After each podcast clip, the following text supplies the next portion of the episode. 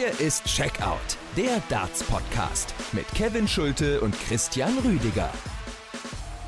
Michael van Gerven gewinnt äh, zum siebten Mal die Premier League Darts. Was für ein Abend, was für ein Finale von MVG, was für ein großer Triumph. Hier ist Checkout, der Darts Podcast powered by Sport 1, wie angekündigt, mit einer kleinen Sonderfolge für alle unsere Hörerinnen und Hörer. Free for all, also nicht nur bei Patreon, wo es bald wieder exklusive Sonderfolgen geben wird.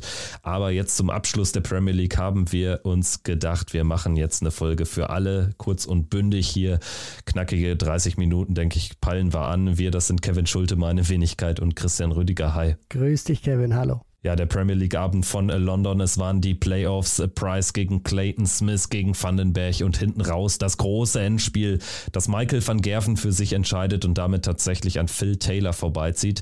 Also Phil Taylor in Rekordlisten tatsächlich zu übertrumpfen, das ist äh, generell schon ein ganz großes Stück. Michael van Gerven auf der Premier League Bühne, gerade bei den Playoffs, wirklich wie immer, muss man sagen, eine Maschine. Ja, ich muss so sagen, als ähm, jemand, der auch mit Phil Taylor aufgewachsen ist, der auch noch mehr als ein Drittel seiner Karriere sehen konnte, das tut schon weh, jetzt zu wissen, dass da nicht mehr Phil Taylor als alleiniger Rekordhalter steht. Ich meine, im vergangenen Jahr ist ja Van Gerven mit seinem sechsten Erfolg gleichgezogen mit ihm. Jetzt hat er das aber für sich äh, ganz exklusiv hat er sich verdient, äh, MVG. Und ich meine, der ist jetzt in seinen 30ern, Anfang 30ern, der hat noch ein paar Jährchen vor sich. Also da kann ich mir auch gut vorstellen, so wie er auch performt in dieser Premier League und jetzt auch wieder performt hat in dieser Finals Night, dass wir irgendwann auch ja über eine zweistellige Anzahl an Titeln reden. Und Michael van Gerven gewinnt diesen Titel eine Woche nachdem er verletzungsbedingt das Halbfinale von Aberdeen auslassen musste. Da wurde tatsächlich spekuliert, würde er überhaupt am Wochenende antreten können auf den Players Championship Turnieren, geschweige denn, wie groß ist der Nachteil jetzt für die Playoffs? Und er hat jetzt allen Lügen gestraft. Also es ist am Ende auch schon eine leichte Überraschung, obwohl der Sieger eben Michael van Gerven heißt, der Rekordsieger. Aber so in der, in der Shortlist, würde ich sagen, hatten die meisten Price auf dem Zettel und danach dann tatsächlich auch vielleicht tendenziell sogar eher Michael Smith. Ja, das ist genauso wie du sagst. Und Van Gerven hatte das danach auch im Siegerinterview selber gesagt. Also Smith und Price, die er geschlagen hat, hatten beide eine fantastische Form. Er hat so ein bisschen gestruggelt, aber am Ende ist er derjenige, der da durchgekommen ist. Lass uns äh, gerne chronologisch durch den Abend gehen, wie wir es jetzt auch die vergangenen 16 Spieltage gemacht haben. Lass uns sprechen über das erste Halbfinale zwischen Gervin Price und Johnny Clayton, die beiden walisischen Freunde. Clayton als der Außenseiter hier nach London äh, gereist, ist ja am äh, letzten Spieltag dann punktgleich vor Nathan Aspinall ins Ziel gekommen und das war dann auch das höchste der Gefühle. Es hätte mich auch stark gewundert, wenn Johnny Clayton, der zwar immer für die ein oder andere Überraschung schon gut ist. Aber es hätte mich stark gewundert, wenn er wirklich Price hier rausnehmen hätte können. Das ist ihm nicht ansatzweise gelungen. Am Ende ist es ein 10 zu 2 und Gavin Price hat das gespielt, was er zu großen Teilen auch in der Ligaphase gespielt hat. Ja, das war eine richtig fette Watschen, die Clayton da bekommen hat. Er hat zu keinem Zeitpunkt in dieses Match hineingefunden. Price war sofort da, hat direkt die Triple auch malträtiert, kam dann auch gut rein in die Doppel. Also das war aus Sicht von Clayton Einbahnstraßendarts und bei Price ist alles gelungen, was er da angefasst hat, was er auch wirklich versucht hat. Das war ein ungefährdeter Auftritt von ihm, bockstarker Wert. Und bei Johnny Clayton muss man jetzt so sagen, so eine Art Déjà-vu-Erlebnis. Also im vergangenen Jahr hat er auch in den Playoffs dann nicht gut performt, gegen äh, Joe Callender ausgeschieden, jetzt auch keine gute Leistung, keine wirkliche Gegenwehr, ähm, ja, gegen Gervin Price auch irgendwie leisten können. Das war wirklich ein ganz glatter Sieg für den Iceman. 10 zu 2 und ein 107er Average, 45 Prozent auf die Doppel, die 131 als höchster Checkout, 680er, also die Statistiken auch wirklich aller Bonheur zugunsten vom Iceman, der hier durchkommt in diesem ersten Halbfinale und dann natürlich erstmal pausieren konnte, denn er musste warten auf entweder Michael Smith oder Michael van Gerven. Es war wie erwartet das deutlich engere Halbfinale. Allerdings zwischenzeitlich, Michael van Gerven hatte ja gut angezogen. Aus einem 2 zu 1 für den Bully Boy hat er dann ein 6 zu 2, meine ich, äh, gemacht. Da waren dann wirklich große Momente dabei. Ich erinnere mich auch an dieses siebte Leg zum 5 zu 2. Das war das zweite Break von Michael van Gerven in diesem Match und das ist eines, was er eigentlich nicht mehr bekommen darf, nachdem er zwei Chancen auslässt, bekommt Michael Smith drei Darts auf äh, seine äh, Doppel 10 und äh, zwei dann noch auf die Doppel 5, äh, verpasst er alle und äh, da wusste man schon schon, ah, also es muss äh, jetzt schon viel passieren, dass Michael Smith hier noch durchkommt. Am Ende ist viel passiert. Es gab diese zwei Bullseye-Finishes, aber irgendwie war Michael van Gerven dann doch der bessere Mann über die 18 Lecks hinweg. Ja, man muss auch sagen, dass genau diese Lücke, die Van Gerven reißen konnte im mittleren Teil der Partie, die war dann entscheidend. Also das ist ja dann auch wirklich eine Frage, von, von Qualität auch, die Van Gerven dann in dieses Spiel gebracht hat. Es war erstmal zu Beginn vollkommen anders, als es bei Price gegen Clayton war. Das hatte erstmal einen ganz anderen Rhythmus. Beide kamen auch wirklich richtig gut rein in diese Partie. Der Bully Boy hat es dann zwischenzeitlich nicht ganz so halten können. Van Gerven hat es nochmal ein bisschen nach oben geschraubt. Deswegen hat er dann auch diese Lücke gerissen. Ich glaube, von den ersten sechs Lecks, die Van Gerven gewinnt, ist nur eins äh, über 15. Das waren 16 Data gewesen. Also das zeigt auch die Qualität und genau in dieser Lücke, die er dann reißen konnte, da wusste ich auch, okay, das wird schwierig für Smith, weil wenn Van Gerven dieses Niveau weiterspielt, dann ist es ja nicht nur so, dass Smith jetzt eigentlich bei eigenem Anwurf immer den Druck verspürt, irgendwie einen Zwölfer spielen zu müssen, weil er weiß, Van Gerven kann als Nachwerfer immer in der vierten Runde fertig sein. Und dann, ja, ist es vielleicht auch gar nicht mal, äh, ja, so förderlich irgendwie dann mit 15 Darts ins Ziel zu kommen, aber dann muss er ja dieses Tempo halten. Und das war dann eben diese große Frage, ob Smith für mich wirklich drei, vier Lecks in Folge auch mal irgendwie anpeilen kann, vierte Runde fertig zu sein, damit er einfach diesen Druck auch gegenüber Van Gerven erzeugen kann. Das wurde dann hinten raus noch mal ein bisschen ja, schwierig für Van Gerven, weil er eben ein paar Doppel ausgelassen hat, weil Smith, das muss man auch sagen, grandios gecheckt hat. Also diese zwei Finishes, die du da auch ansprichst, die 91 und dann die 123, wo er da zweimal aufs Bullseye, da ist unfassbar cool und abgezockt. Da hat er gezeigt, warum er der aktuelle Weltmeister ist. Am Ende hat das nicht gereicht, weil eben diese Lücke, die Van Gerven zwischenzeitlich reißen konnte, die war dann zu groß gewesen aus Sicht von äh, Michael Smith.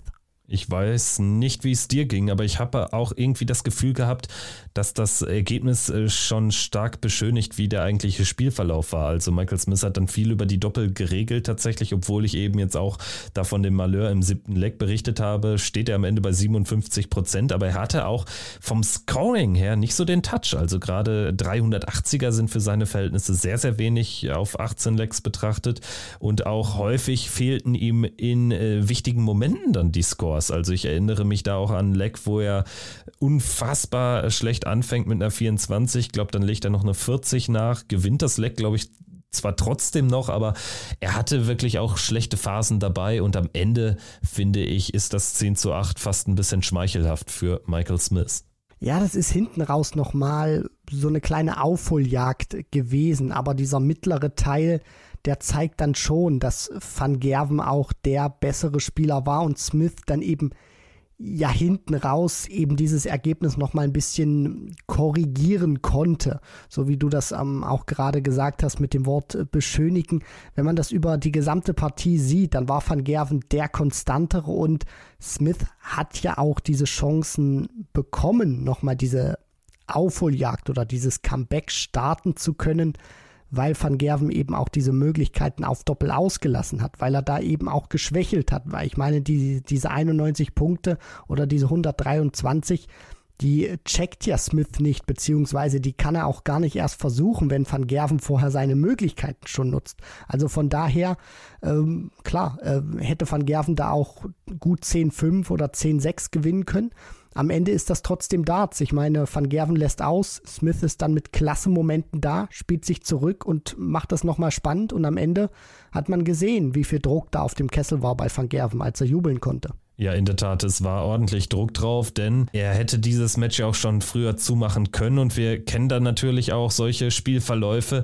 Es war am Ende nur dieses eine Break, was Michael Smith gefehlt hat. Er hätte im Decider natürlich die Darts gehabt, äh, hätte da beginnen dürfen und dann wäre womöglich dieser Abend früher zu Ende gewesen. So ist es Michael van Gerven, der aus dieser dritten Ranglistenposition heraus hier ins äh, Finale einzieht. Übrigens äh, genauso wie in Berlin musste er ja das zweite Halbfinale bestreiten und in den Jahren zuvor hat eigentlich immer derjenige äh, das Finale verloren, der aus diesem zweiten Playoff-Halbfinale kommt. Im letzten Jahr hat Michael van Gerven diese Serie durchbrochen durch seinen 11 zu 10 Sieg im Finale gegen Joe Cullen in Berlin. Diesmal gelingt ihm erneut dieses Kunststück. Er gewinnt diesmal aber deutlich entspannter mit 11 zu 5 gegen Gavin Price. Lass uns äh, zum Finale kommen. Es war überraschend deutlich und dementsprechend für den neutralen Beobachter, wenn man jetzt nicht der größte Michael van Gerven-Fan ist, dann muss man sagen, ja, ein bisschen enttäuschend fast schon. Das Niveau war hoch, aber es gab irgendwie nicht so diese richtig spannenden, brisanten Momente. Dafür war die Partie tatsächlich zu eindeutig. Ja, das war überhaupt nicht umkämpft gewesen. Auch das, was du beschrieben hast, für mich war es nochmal so eine Art Machtdemonstration gewesen im Finale von Michael van Gerven. Und das ist ein bisschen schade, weil wir uns sicherlich alle auf ein sehr hochklassiges, enges und dramatisches Endspiel eingestellt haben. Gerade nach dieser Performance von Gervin Price gegen Johnny Clayton, wo du dir denkst, Clayton kann ihn nicht mal ansatzweise fordern und der spielt so ein Niveau, der wird auch im Finale abliefern können. Und dann kam der nicht so wirklich rein. Also klar, am Ende steht da irgendwie eine 99,5 bei Gervin Price. Trotzdem hat sich das für mich nicht so wirklich angefühlt, als ob er da so über die gesamte Partie im Schnitt so bei 15 Darts irgendwie pendelt der hat nicht diese, diese Wucht gehabt auf die Triple. Dann in diesen wichtigen Momenten, wo er sicherlich das vielleicht nochmal hätte ein bisschen anzünden können, dieses Endspiel, wo die Doppel dann auch nicht funktioniert haben. Da muss dann eben auch der eine, den du nur in der Hand hast dafür, da muss dann eben auch mal rein, bei einer 144 beispielsweise, die dann nicht funktioniert hat.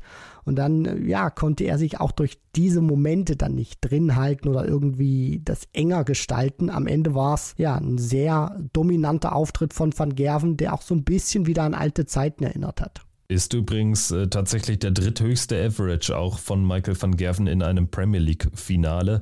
Nach den 112 im äh, Spiel gegen Michael Smith, übrigens äh, 2018, da gab es ja das Endspiel gegen den äh, Bully Boy und äh, nach den 105,81 im verlorenen Finale 2015 gegen Gary Anderson. Also selbst für Michael van Gerven war das dann echt auch eins der allerbesten Finals. Es ist insgesamt sein neuntes Endspiel gewesen bei der elften Premier League-Teilnahmen muss man sich auch mal reinziehen, die Quote à la Bonheur. Michael van Gerven also holt sich diesen Titel und äh, die Freude war ihm natürlich anzumerken. Er hat das natürlich zelebriert, groß zelebriert, hat dann auch so Sachen gesagt wie, ja, dass er sich auch selbst mal loben muss. Ne? Also er fährt da, glaube ich, eine ganz gesunde Schiene aktuell. Also Gervin Price war ziemlich gebrochen. Ähm, da habe ich aktuell tatsächlich das Gefühl, wenn ich so diese Spitzenspieler miteinander vergleiche, Michael van Gerven scheint schon der zu sein, der so vom Mindset her am gesettelten ist, der dann auch diese ganze Erfahrung in solche Abende bringen kann. Denn wenn wir das vergleichen, Gervin Price immer noch unerfahrenerer Spieler auf diesen äh, Major-Bühnen, wenn es dann wirklich um die Titel geht. Da ist ihm Michael van Gerven einfach deutlich was voraus. Es war ja sogar das erste Mal, dass Gervin Price überhaupt in den Playoffs der Premier League stand. Also beim Thema Erfahrung, da möchte ich dir schon recht geben. Es ist immer schwierig, finde ich, oder aus meiner Sicht auch immer schwierig. Klar hat jetzt Van Gerven auch, wenn man irgendwie so ein Power Ranking vielleicht erstellt oder jetzt mit, mit diesem Titel hat auch wieder Argumente, wo man dann sagen kann, der ist irgendwie in den wichtigen Momenten dann auch da, weil er jetzt wieder so einen richtig großen Titel abräumen konnte. Aber ich finde schon, dass dieser Faktor Erfahrung vielleicht das ist, was Van Gerven zumindest an diesem Abend jetzt geholfen hat oder in so einer Situation.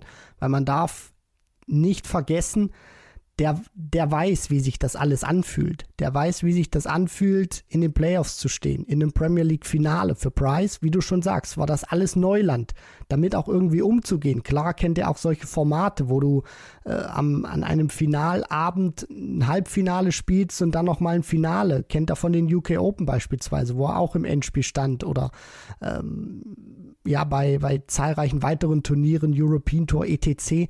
Ähm, das, das ist ja für ihn alles kein Problem. Aber dann eben jetzt sich an so eine neue Situation zu gewöhnen, egal was du vorher gewonnen hast, da musst du auch erstmal reinkommen in so ein Ding. Und er hat das am Anfang gut gehandelt, kam dann im Finale nicht rein, hat dann das auch von den Emotionen nicht gut verpacken können. Das ist eben schwierig. Und Michael Smith, auch wenn der schon in den Playoffs stand, aber der ist jetzt eben auch Weltmeister. Da erwartest du auch vielleicht ein bisschen mehr von dir selbst. Die Leute erwarten mehr von dich, äh, von, von dir. Da gehst du vielleicht auch anders damit um. Und Van Gerven, der hat im Prinzip alles gewonnen, was du gewinnen kannst in der modernen Darts- Geschichte auf der modernen Darts-Tour. Der weiß, wie er mit allem umzugehen hat. Der hat äh, Tiefschläge schon erlebt, früh in der Karriere, aber jetzt auch, ja, während der Corona-Zeit, auch nach der Corona-Zeit lief es immer mal nicht ganz so optimal. Der weiß, wie es sich anfühlt, wenn du, ja, on top of the world bist. Und vielleicht hilft ihm das tatsächlich auch zu wissen, dass ich im, dass er im, im Prinzip alles schon durchlebt hat, was du durchleben kannst und das eben auch so ein bisschen besser mit diesen Situationen aktuell umgeht. Gavin Price immerhin äh, mit dem Finaleinzug für den Grand Slam of Darts qualifiziert. Na, wenn das nichts ist. Ja, na immerhin. Gut, also er hätte ansonsten wahrscheinlich auch über die European Tour äh, das Ticket lösen können, aber ähm, so ist es jetzt äh, ganz, ganz sicher natürlich. Also das äh, kann er sich doch dann vielleicht morgen nochmal zu Gemüte führen und das hindert ihn dann vielleicht daran, irgendwie böse Instagram-Story-Nachrichten loszulassen. Also man ist ja froh nach Niederlagen, wovon Gavin Price erstmal einfach gar nichts kommt. Ne? Also das ist ja dann schon eine Verbesserung. Ja, das auf jeden Fall. Und weil du gerade gesagt hast, äh, Instagram, er hat auf jeden Fall eine Nachricht verfasst in, in, in seiner Story. Stand jetzt, steht hier, wo wir aufnehmen, vor 22 Minuten. Da ist aber nichts Böses drin. Da sagt er einfach nur, dass er enttäuscht ist, äh, dass er verloren hat, gerade mit dieser Performance. Und ja, sagt einfach nochmal, dass Van Gerven da eben der verdiente Sieger ist und auch gezeigt hat, warum er einfach so ein großartiger Spieler ist, bedankt sich nochmal für den Support und dann gibt es zum Schluss nochmal fünf äh, Kuss-Emojis. Also ich denke, äh, ja, da muss sich niemand auch auf Fanseite oder PDC-Seite Sorgen machen, dass da irgendwas passiert, wie nach der Weltmeisterschaft. Bestens, da bin ich ja erleichtert. Gut, also Spaß beiseite. Gavin Price müssen wir auch nochmal entsprechend würdigen. Das Finale war jetzt leider eines seiner schwächeren Matches äh, tatsächlich, obwohl es auch an den 100 im Average gekratzt hat. Aber er hat eine unfassbare 16 Wochen lange Premier League gespielt. Leider dann im Endspiel ist ihm so ein bisschen die Luft ausgegangen, aber bis dahin war es ja wirklich überragend und nicht zu Unrecht hatten ihn die meisten tatsächlich dann auch als Premier League Champion auf dem Zettel. Vielleicht wird es dann nächstes Jahr was. Ja, das wird ihm mit großer Sicherheit, wenn er jetzt mal so ein paar Tage ins Land gehen lässt, viel Selbstvertrauen geben. Also das ist gar nicht so einfach. Auch wenn du Weltmeister bist, dreimal den Grand Slam gewinnen konntest, zahlreiche weitere Titel schon dein eigen nennen kannst diese Premier League war bislang nie gut zu Gervin Price. Dann hat er auch dieses ja, ähm, Schicksal damals gehabt, wo er eben nicht antreten konnte oder durfte, weil er eben diesen negativen äh, Covid-Test sozusagen nicht vorweisen konnte. Dann wird dir praktisch eine Premier League-Saison auch geraubt und du weißt, ich war schon die Nummer eins der Welt und äh, komme hier praktisch äh, nie in diese Playoffs rein, beziehungsweise kann mich da irgendwie nicht durchspielen. Diese Premier League ist eine einzige Enttäuschung für mich. Und dann so ein Breakout auch zu spielen nach einer schwierigen Weltmeisterschaft, was nicht einfach war für ihn. Und man hat das auch gesehen zu Beginn dieser Spielzeit. Der hat nicht vor Selbstvertrauen gestrotzt, der war meilenweit entfernt von diesen Leistungen, die er in den vergangenen Wochen gezeigt hat sich dann auch so rauszuziehen, so dominant zu spielen, so viele saubere Momente auch zu kreieren. Das spricht für ihn, das spricht dann auch für sein Mindset, auch wenn er manchmal nicht ganz stabil wirkt.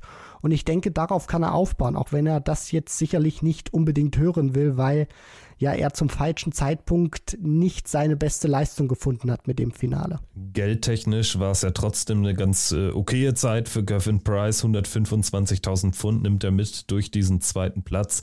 Plus natürlich noch das Preisgeld für die vier Tagessiege. Da kommen also nochmal 40.000 drauf. Steht am Ende also bei 165.000. Und Michael van Gerven, der reißt sogar die 300.000 Pfund Marke. Drei Tagessiege, 30.000 Pfund plus die 275.000 jetzt für den Sieg.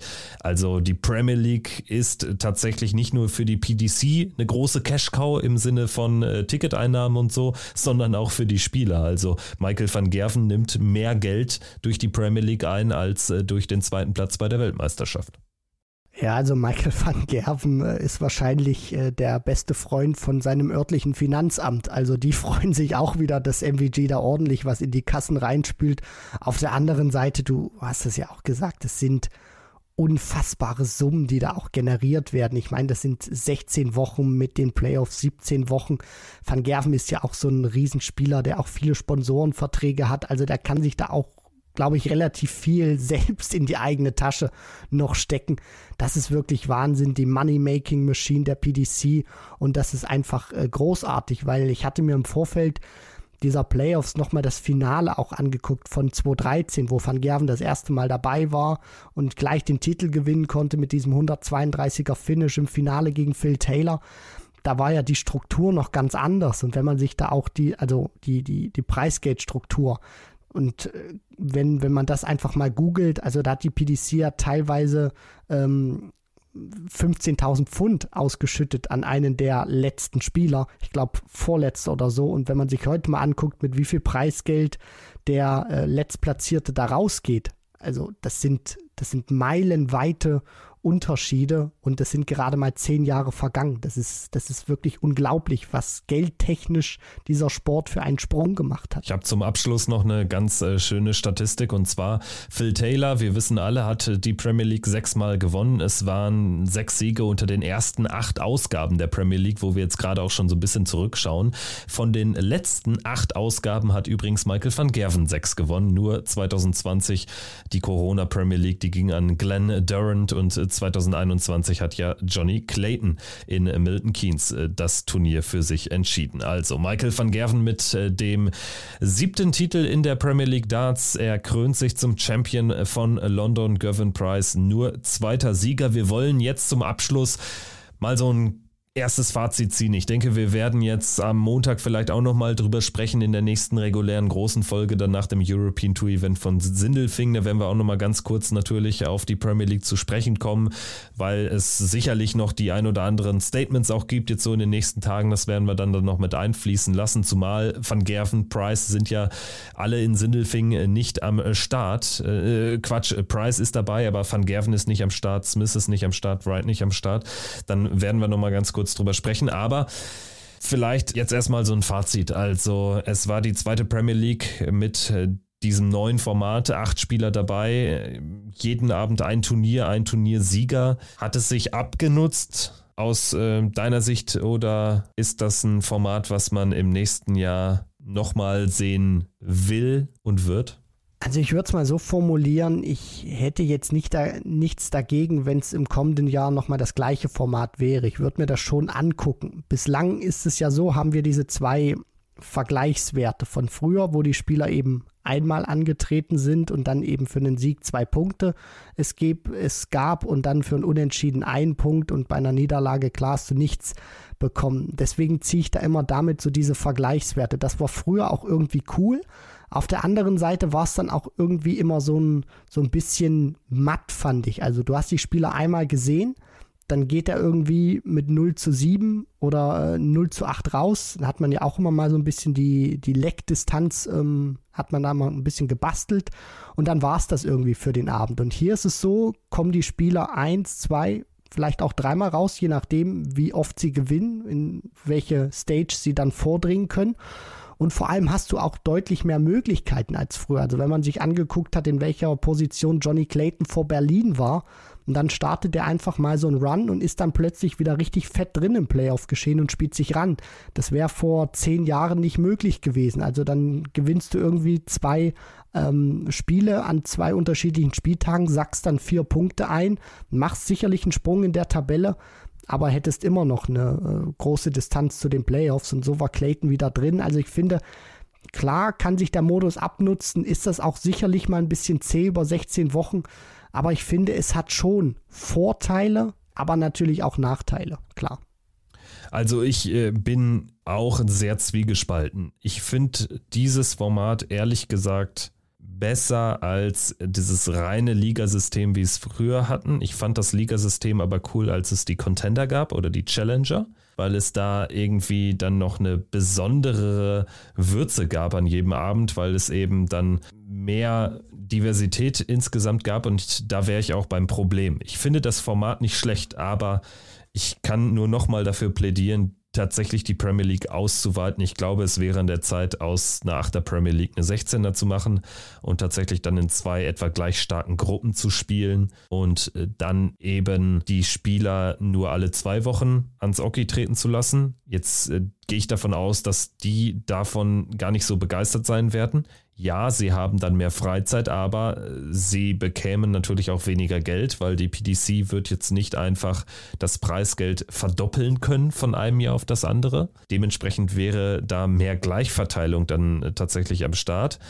Deswegen sind das dicke Bretter, die man bohren müsste für einen erneuten Formatwechsel, aber ich glaube, es würde sich auszahlen. Man könnte auch mal darüber nachdenken, man spielt weiter in diesem Format, aber man macht irgendwie äh, die einzelnen Abende trotzdem ein bisschen spezieller, indem man vielleicht so ein bisschen am, am Modus was ändert, dass man mal irgendwie im Set-Modus spielt, in kurzen Sätzen. Man kann ja mal Double-In, Double-Out spielen, solche Sachen. Ne? Also die Premier League ist jetzt gar nicht negativ gemeint, aber es ist eine Zirkusnummer. Es ist eine Veranstaltung, die die Leute möglichst schnell nach, der, nach dem WM-Hype bei der Stange halten soll. Es zieht sich aber sehr lange, sodass meine Befürchtung ist, dass es vielen Leuten irgendwann zu zäh wird. Man sieht ja auch die, die Viewing-Figure-Zahlen, also die Anschaltquoten in Großbritannien, wo ja, glaube ich, schon sichtbar ist, dass es weniger geworden ist im Verlauf der Premier League. Ich glaube, da gibt es noch Optimierungsbedarf. Ja, das auf jeden Fall. Also das ist sicherlich noch nicht der Weisheit letzter Schluss. Es gibt Möglichkeiten, die man diskutieren kann. Ich denke auch, dass in der nächsten Saison sich etwas ändern kann weil die PDC jetzt sicherlich nicht so eingestellt ist, irgendwie zu sagen, wir haben das jetzt ein Jahr gespielt, wir ändern es sofort wieder, weil sie sind dann schon zumindest so eingestellt, dass sie sich sagen, okay, dann geben wir diesem Format zumindest im zweiten Jahr auch nochmal eine Chance, gucken, wie sich das entwickelt, weil es wäre ja auch irgendwie ein Eingeständnis für die PDC. Negativerseits, wenn man nach einem Jahr jetzt gesagt hätte, wir ändern das Format, war doch nicht so dolle. Das haben sie in ihrer ja, Laufbahn noch nie so ähm, häufig gemacht, dass sie sagen, okay, nach einem Jahr verschwindet wieder was, sondern dann ziehen sie es zumindest auch das zweite Jahr durch.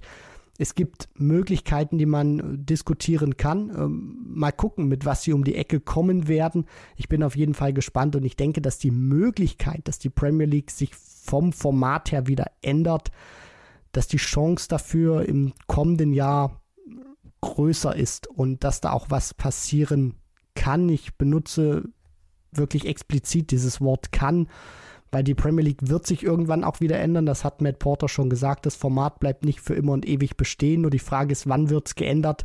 Vielleicht schon im kommenden Jahr. Da bin ich äh, sehr gespannt. Wir werden das natürlich hier im äh, Checkout-Podcast so eng und nah und aktuell, wie es äh, geht, begleiten.